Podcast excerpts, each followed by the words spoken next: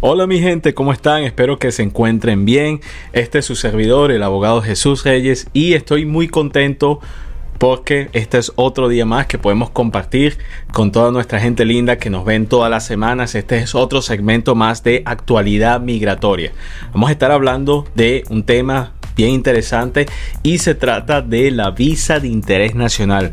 Hemos recibido muchísimas preguntas sobre esa visa, personas que quieren venir a los Estados Unidos pero no necesariamente califican a un asilo o necesariamente eh, tienen familia aquí en los Estados Unidos, pero son personas que son profesionales, que tienen una trayectoria laboral amplia, que se han esforzado en sus países de origen y son personas que se han destacado a nivel profesional, pero desafortunadamente no cuentan con la ayuda de un patrocinador.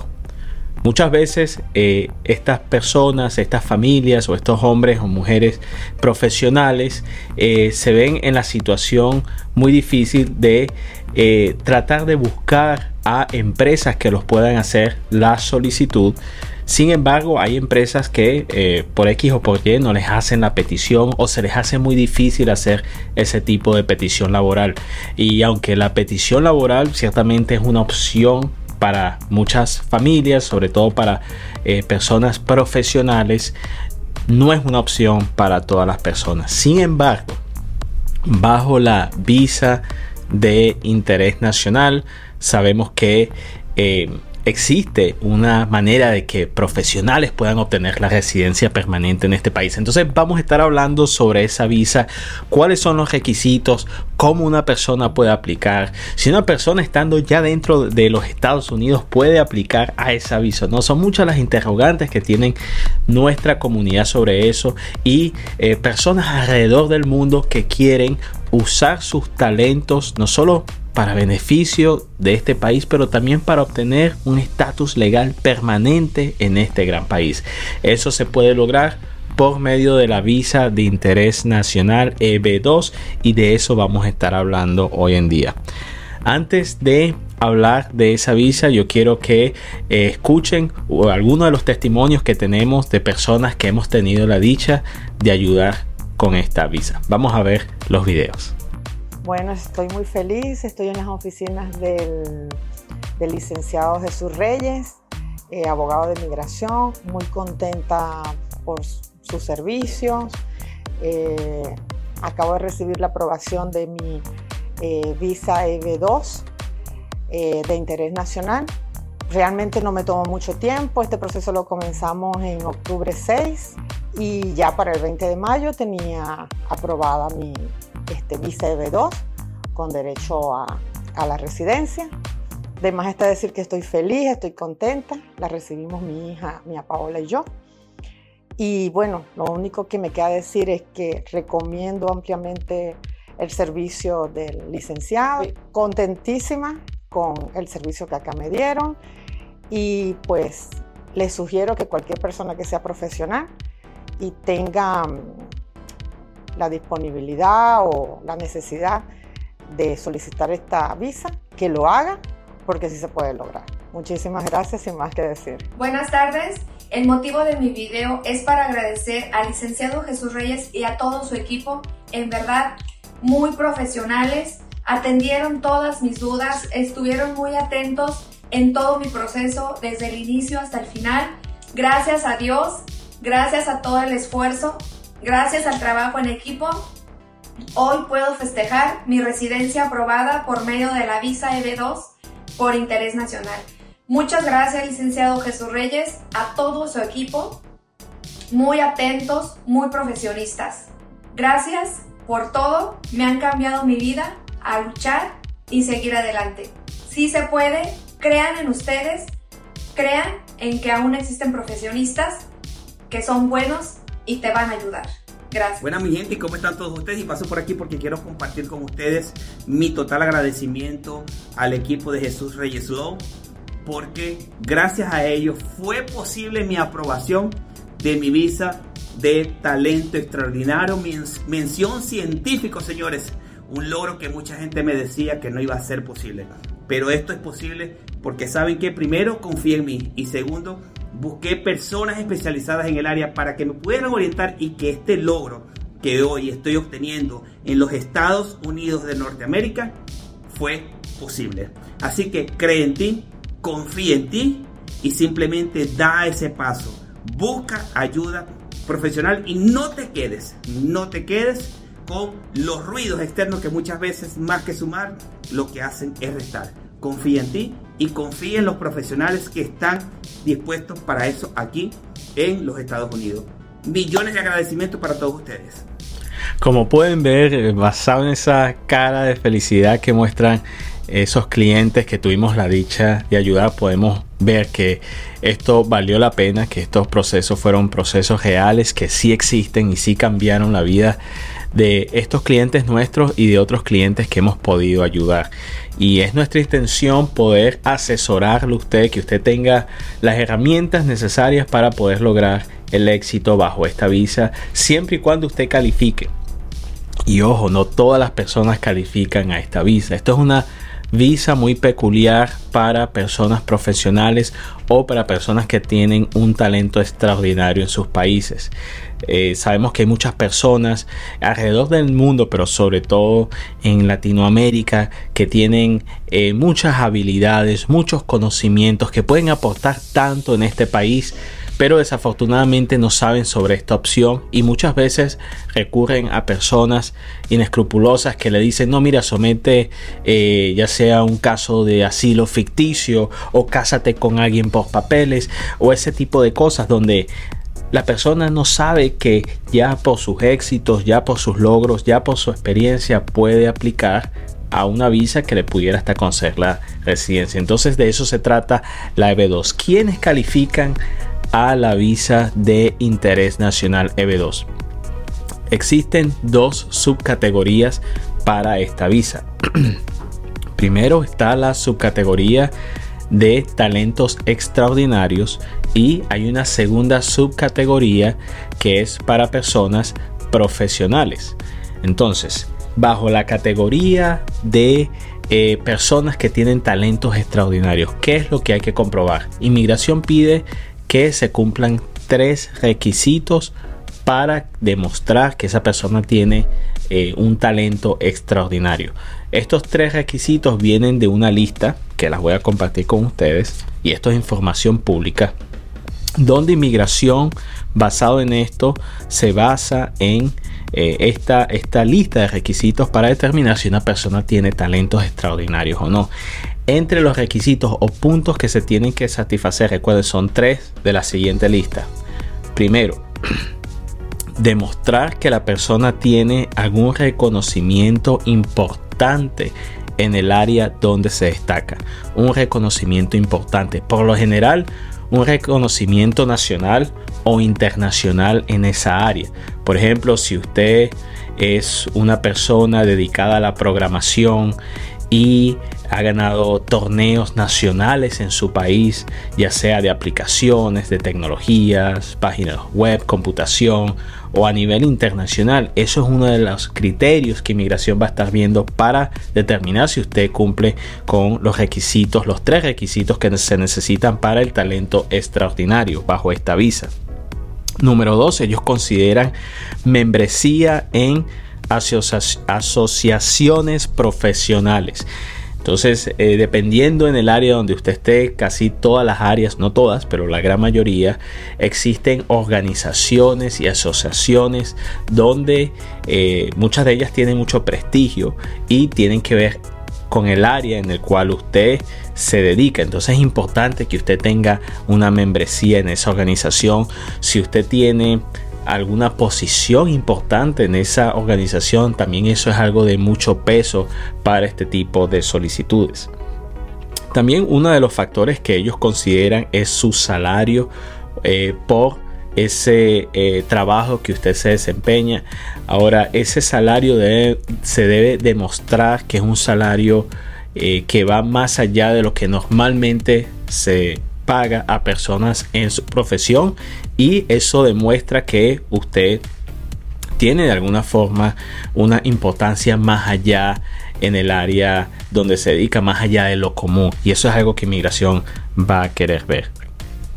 Otro factor también importante es licencias si usted tiene licencias en su país de origen que tienen que ver con el área donde usted eh, ejerce, entonces es importante tener esa información, cuáles son las licencias que usted tiene que demuestran que usted es una persona con talentos, con conocimientos especializados en esa área donde usted se dedica y que está debidamente aprobada por eh, el país, el estado, la ciudad donde usted ejerce.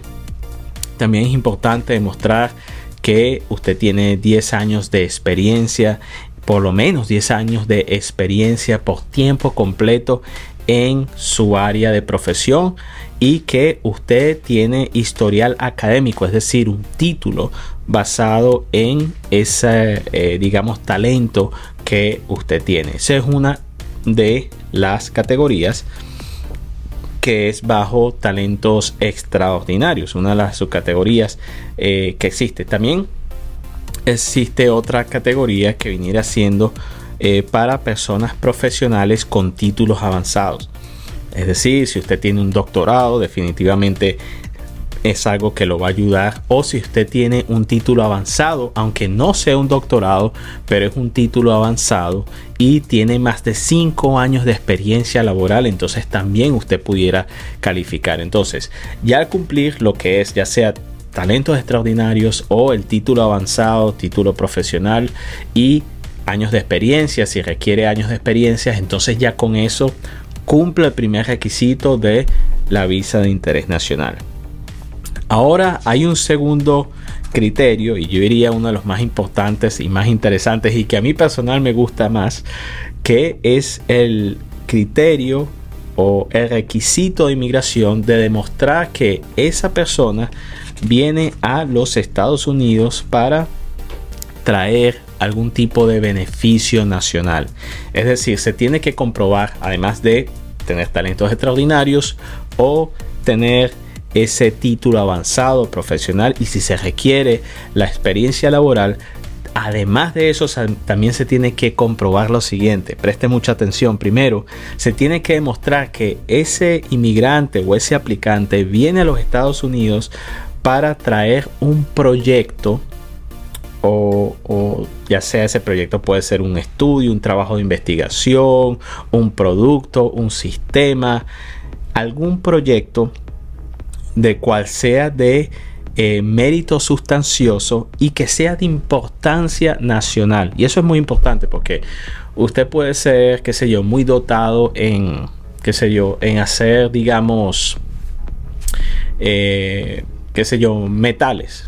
Eh, en el área de metales, usted crea los mejores metales, eh, de la, usted es uno de los expertos de, metales en el mundo, pero supongamos eso no es considerado, estoy es asumiendo, puede que eso sea importantísimo, estoy seguro que es importantísimo aquí en los Estados Unidos, pero asumiendo que no sea de importancia para acá, entonces por más de que usted tenga esos talentos, tenga el título, tenga la experiencia, eh, si no es de importancia nacional, entonces no vale la pena. Por eso es importante ver eh, cómo sus talentos pueden ser usados para, y eso es el consejo que yo le doy a mis clientes siempre, cómo esos talentos, cómo esa experiencia, cómo eso que usted ofrece puede ser usado para resolver un problema aquí en los Estados Unidos o tratar de conseguirle una solución a algo que está pasando en el país. Y son muchas cosas que se pueden solucionar o mejorar. Hemos ayudado a personas que quieren extraer petróleo aquí en los Estados Unidos, pero al mismo tiempo quieren ayudar al medio ambiente. Eso es una opción. Personas que han querido ayudar a, niños inmigrantes o niños eh, de diferentes eh, grupos minoritarios que puedan cuidar su salud de una forma mejor. Hemos ayudado a personas que eh, están involucrados en el área de seguridad nacional y cibernética. Hay muchas necesidades en este país o necesidades o formas de mejorarlo en todas las áreas. Yo pienso que la parte de necesidad ciertamente no va a ser un problema porque aquí hay necesidad para todo, ya sea buscarle la solución a un problema o mejorar algo que ya existe. Entonces tenga eso en mente. Segundo, se debe demostrar que ese inmigrante o ese aplicante tiene la capacidad, que está bien posicionado en resolver ese problema o traer esa ya sea solución o mejorar en algún área a los Estados Unidos que sea de beneficio nacional. Ojo, esto no puede ser solo beneficio para la persona. Hay personas que me preguntan, abogado, este, yo quiero aplicar esta visa, yo sé que si aplico esta visa, el beneficio que voy a ofrecer es tener mi pequeño negocio y quizás dar empleos a una o dos personas. Inmigración va a negar eso. Tiene que ser un proyecto tal que sea de beneficio no solo para el aplicante, pero sino para, para comunidades enteras, no necesariamente todo el territorio americano, pero sí una comunidad grande, eh, grupos minoritarios, personas en la Florida, personas en California, en Texas, en Houston, eh, ciertos grupos, eh, el, clima, etc. Y por último, se debe de demostrar que es tal el valor que va atraer esa persona aquí en los Estados Unidos en esa área específica que esa persona se destaca y tiene toda esa experiencia, ya sea por sus talentos extraordinarios o por el título avanzado, que es tal ese plan que va a traer la persona a los Estados Unidos de tal magnitud que vale la pena que el gobierno de los Estados Unidos exonere a ese aplicante para que eh, tenga que aplicar a, una certificación laboral. Y la pregunta es, abogado, ¿pero qué es una certificación laboral? Es un proceso por el cual el departamento de la voz tiene que verificar si hay personas dispuestas y elegibles a llenar una posición de trabajo que abre una compañía. Es decir, una compañía está supuesta por lo general para cualquier eh, o casi cualquier petición eh, laboral. Por lo general una compañía debe de abrir una posición de trabajo basado en eso, entonces se tiene que chequear si hay personas dispuestas y calificadas a tomar esa posición y solo si no se consigue un personal dispuesto y calificado es que esa compañía es legalmente permitida hacer una petición laboral. Esto es un proceso costoso, es un proceso que ahora está tardando más de un año, a veces hasta dos años o más, y que tiene que estar una compañía involucrada, debe haber una compañía peticionaria en estos casos. Entonces, yendo otra vez al tema, ¿qué es lo que se debe demostrar entonces en estos casos? Bueno, que es tal la magnitud, lo grande que va a traer ese inmigrante aquí a los Estados Unidos, el beneficio nacional que inmigración y el Departamento de Estado, es decir, el gobierno de los Estados Unidos debe exonerar a ese aplicante de tener que pasar por ese proceso de certificación porque el beneficio es tan grande que no merece esperar uno o dos años y que debería ser inmediatamente elegible para su residencia permanente. Entonces, eso es algo de mucho beneficio. Si usted puede comprobar esto, entonces es algo que lo va a beneficiar mucho. Ahora, hay muchas personas que nos preguntan, abogado, ¿puedo aplicar a esa visa desde los Estados Unidos? Lo puede hacer, pero la pregunta yo pienso que, o, o, la mejor pregunta es, ¿puede una persona obtener la residencia en los Estados Unidos bajo esa visa? Y aunque ese es el caso, muchas personas lo pueden hacer, es importante que el aplicante tenga un estatus definido en los Estados Unidos. Es decir, que esté en, un estatus de una visa, ya sea visa de estudiante, de turismo, eh, de negocios, o que la persona, si la persona está en su país, bueno, aplicar una visa inmigrante. Si está en los Estados Unidos, para aplicar a la residencia bajo esta visa, tiene que tener un estatus definido proceso de asilo no es un estatus definido.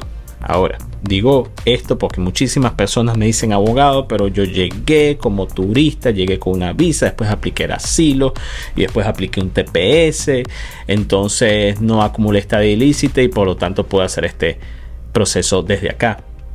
Lo puede comenzar desde acá, pero una persona que en algún momento aplicó a un asilo, ya esa persona tuviera que hacer es un proceso consular, es decir, aplicarlo por medio de un consulado y afuera obtener, Dios mediante, la aprobación y solo así es que puede regresar ya como residente a los Estados Unidos. Hay una excepción para aquellas personas que tienen el TPS. Con el TPS una persona puede, aunque haya estado en trámite de asilo, con un, TPS la persona puede adquirir un parol del TPS viajar, regresar a los Estados Unidos, ser readmitido legalmente y por medio de eso poder aplicar al ajuste de estatus, es decir, a la residencia dentro del territorio americano por medio de esta visa. Pero por lo general hay que tener un estatus definido para hacer el ajuste de estatus desde aquí, desde los Estados Unidos. O si no, por lo general, si la persona está fuera de los Estados Unidos, se aplica una visa inmigrante. De ser aprobada la visa inmigrante, al aplicante y su familia se le permite ingresar a los Estados Unidos con la visa inmigrante y ya esa visa inmigrante aquí en los Estados Unidos se vuelve una residencia permanente. Entonces existen diferentes formas de aplicar siempre y cuando usted sea elegible a esto. Eh, ya lo demás eh, les recomiendo obtener asesoría legal para finiquitar los detalles de cómo la visa lo puede llevar usted a la residencia permanente. Pero esa es una muy buena opción. Sabemos que hay muchos profesionales alrededor del mundo que quieren venir a los Estados Unidos, que quieren salir adelante, que quieren lograr alcanzar sus sueños y desafortunadamente escuchan que la única opción es un matrimonio fraudulento o un caso de asilo fraudulento. Y no es así.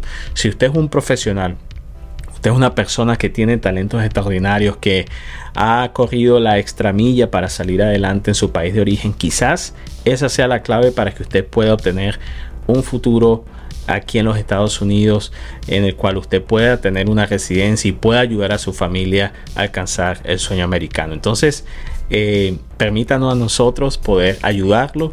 Eh, va a ser un gusto poder eh, asesorarlo y ver si usted cumple con los requisitos para adquirir esta visa. Ahora familia vamos a ir al próximo segmento de actualidad migratoria. Vamos aquí a responder las preguntas que ustedes nos hacen. Entre lindas nos hacen aquí todas las semanas y vamos a estar respondiendo aquí sus preguntas de inmigración y como siempre he dicho, estas preguntas las, las, ponemos en nuestras historias en Instagram. Así que si no está familiarizado, normalmente durante la semana ponemos las preguntas o, o solicitamos a nuestros seguidores que simplemente pongan sus preguntas de inmigración y aprovechamos este segmento para responder a todas sus preguntas. Así que vamos a comenzar respondiendo a las preguntas. Comenzamos con Jonathan. Eh, abogado, ¿nos puede hablar un poco más sobre la visa U? La visa U es una visa para víctimas de crimen. Está reservada para aquellas personas que hayan sido víctimas de un crimen calificante. Y de una persona haber sido víctima de un crimen, tener un reporte de policía que hace constancia que fue la víctima de un crimen y de tener la colaboración de la policía o la fiscalía, entonces esa persona puede aplicar a la visa U. La visa U ofrece beneficios migratorios mientras está siendo procesada y eventualmente permite al aplicante obtener una residencia permanente. Lógicamente hay unos cuantos detalles más para este tipo de visas, pero más, eh, más o menos en líneas generales eso es lo que hay para esa visa. Nos pregunta aquí eh, Cata Matute, nos pregunta qué pasa si pierdo mi caso de asilo. Eh, tengo un hijo nacido aquí en los Estados Unidos. Muy buena la pregunta y muchas familias han atravesado esto, han perdido su caso. Yo hace muchísimos años que tuve un proceso también migratorio y sé que es eso y sé que causa desesperación, pero eh, no tiene que terminar así.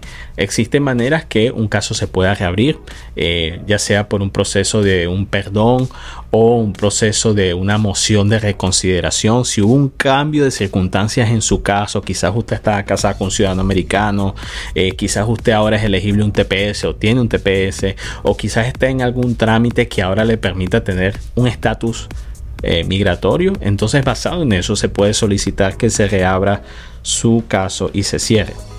Eh, nos preguntan aquí si no llevo abogado para mi segunda corte preliminar, ¿qué pasa? Eh, no lo recomiendo en lo absoluto. Normalmente los jueces dan un chance para que la persona pueda tener eh, la representación legal de un abogado. Hemos hablado de esto anteriormente y no lo digo por, por, yo ser abogado, lo digo porque sé que esto es algo que lo va a beneficiar. Primero es importante entender lo que está pasando y el abogado está allí para asesorarlo usted a su familia con ese proceso legal. Muchas cosas que eh, puede que no vaya a entender en ese proceso migratorio, que son muy delicadas porque es su estatus migratorio en este país. Lo otro es que en varios casos afecta lo que es eh, el reloj del permiso de trabajo. Muchas veces las personas piden continuaciones para conseguir un, abogado y lo que no saben es que eso en muchas ocasiones termina parándoles el reloj del permiso de trabajo. Así que tenga mucho cuidado. Y por último, dependiendo de lo que el juez decía, puede que el juez exija que usted continúe su caso usted misma y que se presenten los cargos contra usted, que usted tenga que defender su propio caso en esa audiencia. Así que no lo recomiendo en lo absoluto nos preguntan aquí. Ok, eh, la, pregunta no la entiendo muy bien, pero dice, eh, ¿puedo meter papeles de permiso de trabajo eh, si he estado tres meses en el país? No entendí muy bien la pregunta. Ok, a ver, soy venezolano y estoy en trámites de papeles de asilo. Ok, mi esposo es mexicano puedo yo ayudarle a meter los papeles de permiso de trabajo. Eh, entró recientemente. Depende. Si es que su esposo eh, fue procesado por agentes de la Guardia Fronteriza y entró por frontera, entonces el caso de él eh, solo lo puede ver un juez de inmigración. O sea, si una persona es procesada por agentes de la Guardia Fronteriza, ese caso le pertenece al juez, no le pertenece a la oficina de asilo. Si usted tiene el caso en la oficina de asilo, entonces el caso de usted, el de su esposo, va a tener que estar separado. Ahora, si el caso suyo está en la corte, aunque su esposo haya entrado después, se puede unir en ese momento en la corte. Entonces depende exactamente de dónde está el caso, pero muy, muy buena la pregunta. Eh, necesito permiso de trabajo. Eso depende de qué. Eso es otra pregunta. Nos pregunta la señora, señorita Bermúdez. Eh, eso depende al trámite que usted eh, actualmente esté. Uno no puede simplemente aplicar un permiso de trabajo. Debe de tener algún trámite que le permita aplicar al permiso de trabajo. A ver, venezolanos que tengan familiares en los Estados Unidos, les están eh, otorgando la visa. Eso depende. Hay personas que le otorgan la visa, otros que no. Los oficiales eh, consulares tienen mucha discreción a quienes ellos permiten entrar al país y a quienes no por lo general ellos lo que van a estar viendo es si la, el aplicante tiene suficientes vínculos familiares con el país de origen, cosa de que no tenga ese perfil de una persona que se vaya a quedar ilegalmente en el país.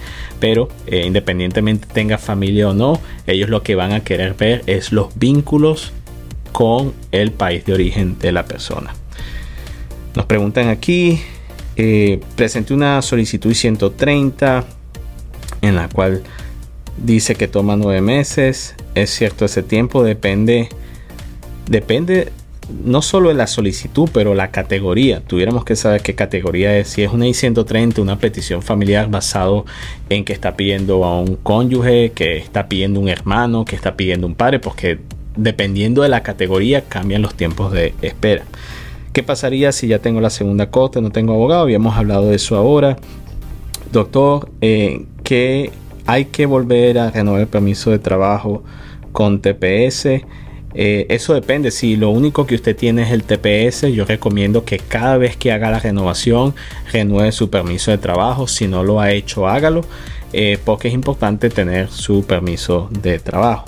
¿Cómo se hace la solicitud de asilo? Para brasileños en la frontera. Una persona independientemente del país de origen puede aplicar a un asilo siempre y cuando tenga un caso. Y eso es muy buena pregunta porque hay personas o, hay la percepción que solo personas de ciertos países pueden aplicar al asilo y eso no es cierto. Hemos tenido personas de Europa, eh, ciertamente de Brasil, eh, del Caribe, eh, de muchos países que uno normalmente no escucha, eh, que tienden a aplicar al asilo, pero sí han tenido buenos casos. Y la razón es porque independientemente de la nacionalidad, lo que va a ver el oficial o el juez, dependiendo su caso, es si usted fue víctima de persecución en su país de origen, ya sea basado en raza, religión, eh, nacionalidad, grupo social reconocido, eh, alguna de estas categorías, razones políticas. Si usted puede comprobar eso y que su vida corre peligro en su país de origen, usted puede aplicar un asilo independientemente del país de donde usted sea. ¿Se puede obtener un permiso de trabajo mientras se transmita la visa B2? Sí. Y eso es algo que tiene que ver con la información que acabé de darles y ciertamente esa pregunta te la agradezco muchísimo Iván Morales porque me acordó de algo muy importante.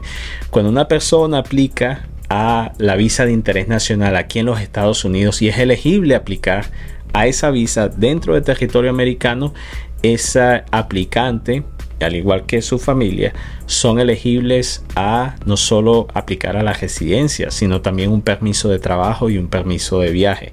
¿Y por qué eso es importante? Bueno, porque la residencia puede durar un tiempo. Estamos hablando en algunos casos un año, un año y medio. Entonces el gobierno americano permite que el solicitante pueda trabajar legalmente, pueda viajar dentro y fuera de los Estados Unidos mientras su solicitud de residencia está siendo procesada. Entonces se puede aplicar inmediatamente siempre y cuando usted pueda aplicar a la residencia desde acá. Si no lo puede hacer desde acá, entonces no puede aplicar un permiso de trabajo. Y la última pregunta, nos preguntan aquí, ¿hay posibilidad de quedarse para alguien que entró con el ESTA?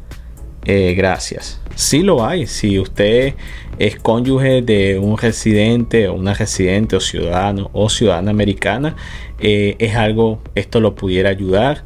Eh, también si usted por alguna razón eh, sufre persecución en su país de origen, eh, dependiendo si califica un caso de asilo, si está todavía dentro del tiempo del ESTA, entonces usted puede tratar de obtener estos eh, alguno de estos amparos.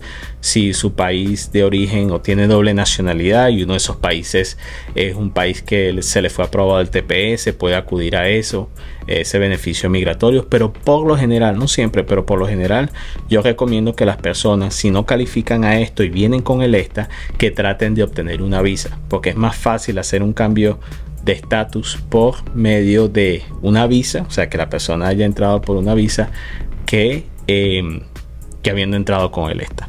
Pero bueno, familias, con eso terminamos. Les doy gracias a todos ustedes por participar en otro segmento más de actualidad migratoria. Les recuerdo que si ustedes tienen preguntas de inmigración, ustedes las pueden poner aquí en, en este video o también en las historias. Nosotros chequeamos nuestras redes sociales para poder traerles a todos ustedes la información más veraz de inmigración y como siempre un gusto grandísimo compartir con todos ustedes. Se les quiere y hasta la próxima. Nos vemos.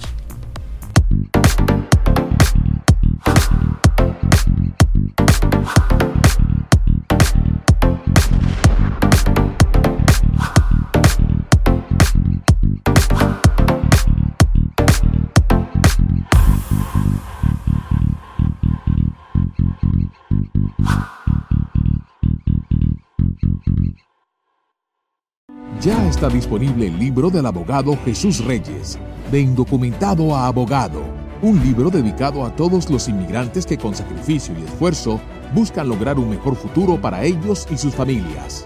El abogado Jesús Reyes, un reconocido abogado de inmigración, llegó a ser detenido por agentes de inmigración y puesto en una prisión federal, pero luego logró salir en libertad y convertirse en un exitoso abogado, cuya meta es ayudar a otros como él alcanzar el sueño americano.